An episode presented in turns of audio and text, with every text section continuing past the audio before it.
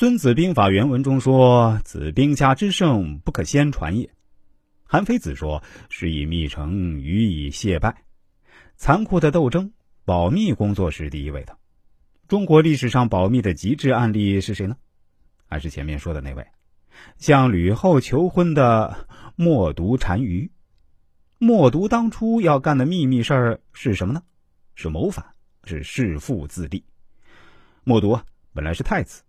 但他的父亲爱上了别的女人，就想立小儿子继位，于是先和岳氏结盟，再把冒毒派到岳氏做人质，之后又发兵攻打岳氏，那目的就是借岳氏之手把默读杀掉。但是默读居然偷了一匹宝马逃了回来，父亲爱他勇敢，打消了杀他的念头，他却知道了父亲的阴谋，下了弑父杀弟杀继母的决心。谋反这样的大事儿，一个人是干不来。必须有人入伙的，也就必须要跟人商量同谋，而失败的风险就在这儿。你去跟人商量，就把人逼上了绝路，他要么死心塌地的跟你玩命，要么立即出卖你，绝没有置身事外的选择。戊戌变法时，谭嗣同去找袁世凯，就把袁世凯逼到了慈禧太后的阵营。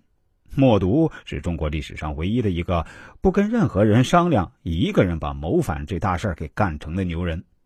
他的办法是给部下训练一个条件反射啊。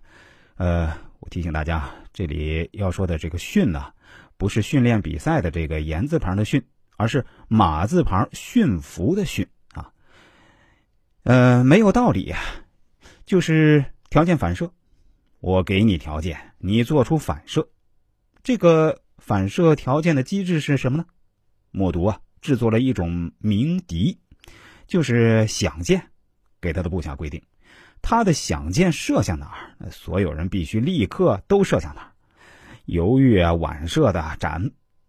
就这么练了一阵子，有一天，他突然把响箭射向了自己最喜爱的一匹马，部下有人担心是不是命令错了，迟疑未射，他立即把那些没射的人斩首。大家才知道这是玩真的。有一天啊，他突然就把响箭射向了他最宠爱的女人，又有部下质疑，那被质疑的又被斩首了。第三次啊，他把响箭射向了父亲头曼单于的马，那大家就没有任何人动脑筋思考了，全部是乱箭齐飞。默读知道这条件反射训练算是完成了，可以动手了。有一次，他跟父亲一起打猎，他突然将响箭射向了父亲。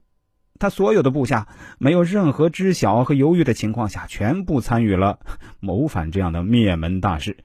所有的箭全部射向了头曼单于。这默读啊，谋反成功了，他成了匈奴历史上第一位最强盛的单于。汉朝对匈奴的和亲政策都是为了避他的锋芒。我们再来听一段《孙子兵法》的原文：“夫未战而妙算胜者。”得算多也，未战而妙算不胜者得算少也。多算胜，少算不胜，而况于无算乎？吾以此观之，胜负见矣。意思是说，多算胜，少算败。多算就可以打，少算就要小心，多想想，多准备准备。如果根本一点胜算都没有，那就不要打。如果大家对国学文化感兴趣，想跟我探讨一下，或者想规划一下自己的未来，都可以加一下我的 QQ 号：六七三九幺九幺二二，这是个九位数的 QQ 啊！我再说一遍，QQ 号是六七三九幺九幺二二。以上是《孙子兵法》第一篇，也就是计篇。计篇的内容概括说就是五事七计十二轨道。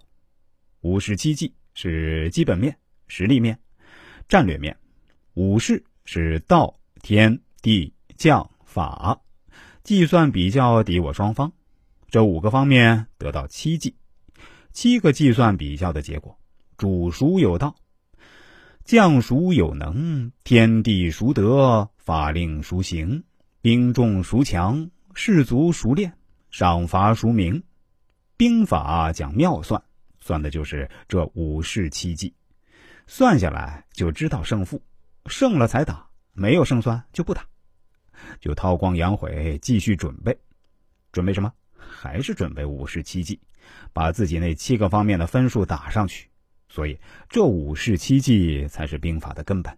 啊，赢了再打，妙算算赢了再兴师动众，到战场上去见个分晓。上了战场，兵者诡道也，这才开始阴谋诡计的发挥。多方以误之，想办法引对方失误，这就有十二轨道。能而示之不能，用而示之不用，近而示之远，远而示之近，利而诱之，乱而取之，失而备之，强而避之，怒而挠之，悲而骄之，义而劳之，亲而离之，攻其不备，出其不意。这十二轨道，就和三十六计差不多。都是奇谋巧计，都是招最能让人津津乐道，引发无数四两拨千斤、花小钱办大事儿、贪巧求速的瑕疵。但是做任何事业，奇谋巧计都不是本质。刘邦赢了项羽，每一步都有奇谋诡道，但本质还是五十七计的全面领先。从入关秋毫无犯、约法三章开始。刘邦在政治上就已经甩开项羽几条线。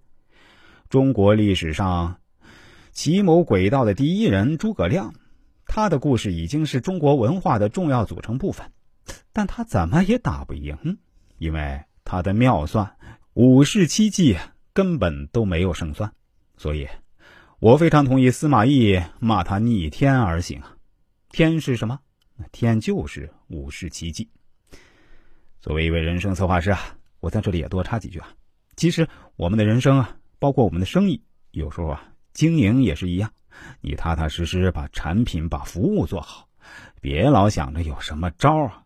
实际上，奇谋诡道很容易，就那几招，技术含量很低。主要技术点啊，在于演戏要演得像而已。但是五十七计的技术含量就太高了，全是真功夫，是人格，是智慧。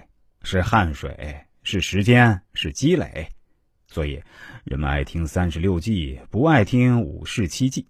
但如果大家认真去思考一下，会发现《孙子兵法》中的智慧其实是比三十六计中的计谋更高明一些。在前面的节目中，我一直在强调，说自己不仅仅是一位讲书人，同时还是一位人生策划师。很多时候啊，朋友们听的耳朵都起了茧子。我还是要在这里啰嗦一下，人生策划是非常非常有必要的。在接下来的两期节目里，我还是照例给大家分享一则我这里的案例。